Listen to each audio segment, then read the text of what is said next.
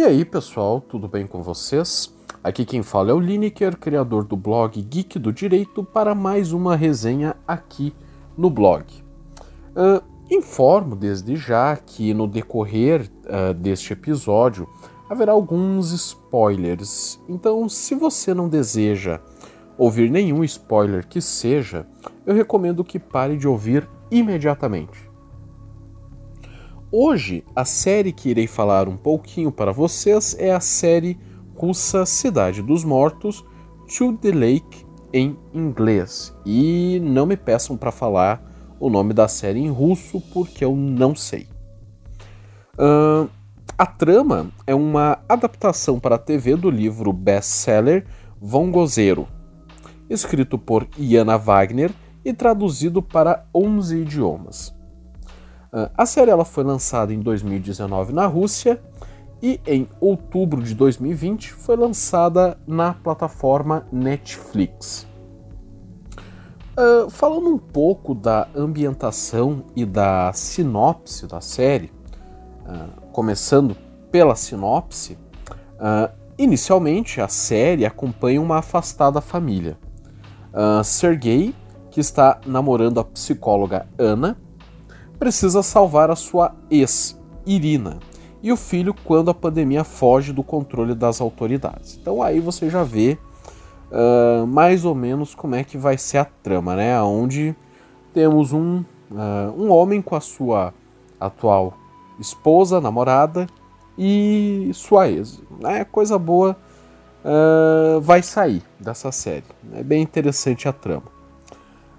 A trama envolve ainda a família de Leonia, que são vizinhos de Sergei. Ao longo de Cidade dos Mortos, os personagens ganham a ajuda ainda de Boris, o afastado pai de Sergei. Essa seria mais ou menos a, a sinopse, como que ela começa. Tá? Uh, Agora, já falando um pouco da ambientação da série, uh, a série se passa na Rússia nos tempos atuais, onde a cidade de Moscou sofre uma contaminação de uma doença até então desconhecida, que gera sintomas agressivos como tosse com sangue, dificuldade para respirar, cegueira e, por fim, dentro de quatro dias, a morte. Uh, o governo tenta então esconder a realidade e a grande mídia divulga números falsos para não assustar a população. No entanto, na tentativa de conter a doença, Moscou é colocada em isolamento, onde ninguém pode entrar ou sair da cidade, o que acaba gerando revolta na população, transformando a capital russa em um caos. Uh, no decorrer da, da doença, da infecção, alguns grupos paramilitares surgem, enganando a população aos arredores de Moscou, praticando saques e a residências e matando civis, se passando pelo exército russo, além de gangues que agem saqueando mantimentos, já que, uh, como ninguém poderia entrar ou sair, uh, e também uh, a entrada de mantimentos ela era controlada de certa forma. Então, por isso que a população, algumas gangues acabavam saqueando esses suprimentos. Uh, mas a doença acabou se espalhando pela Rússia, fazendo com que os militares evacuassem cidades e distritos. Mas o que se mostrou na série é que o exército estava eliminando pessoas infectadas e saudáveis, acabando com vilarejos inteiros, na tentativa de evitar com que a doença se espalhasse.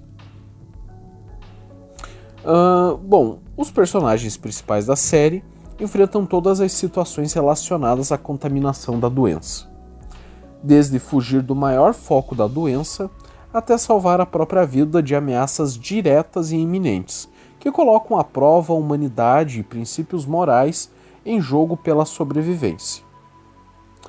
A série ela é recheada de momentos de tensão e suspense do início ao fim, e que foca muito na relação dos personagens entre si, que acaba refletindo na tentativa de se manter vivo.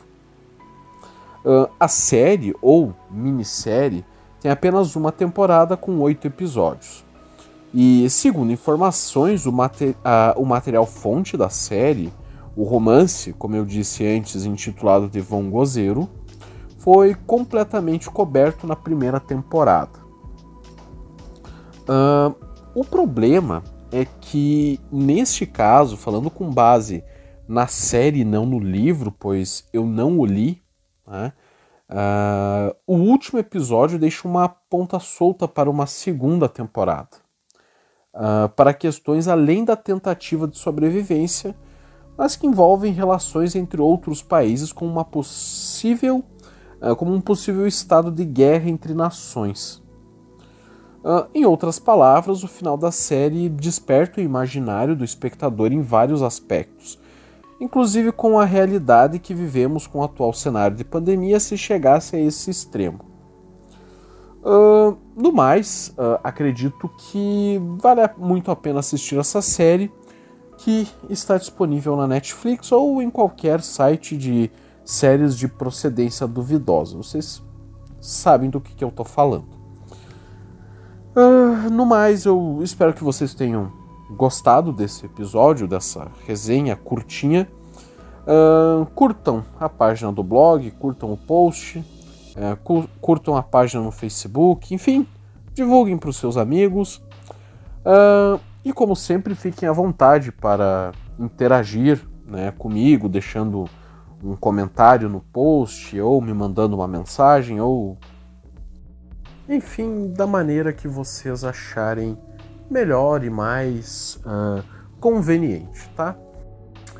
No mais, eu desejo uma ótima semana a todos, com muita saúde, até porque estamos precisando, já que a pandemia deu uma apertada, ainda mais aqui no Rio Grande do Sul, que ela está um pouquinho uh, complicada.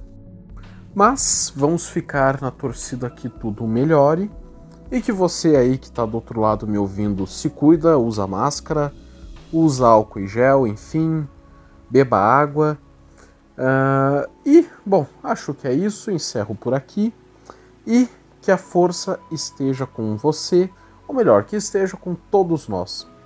E que a gente vai conseguir sair dessa sim. Até a próxima.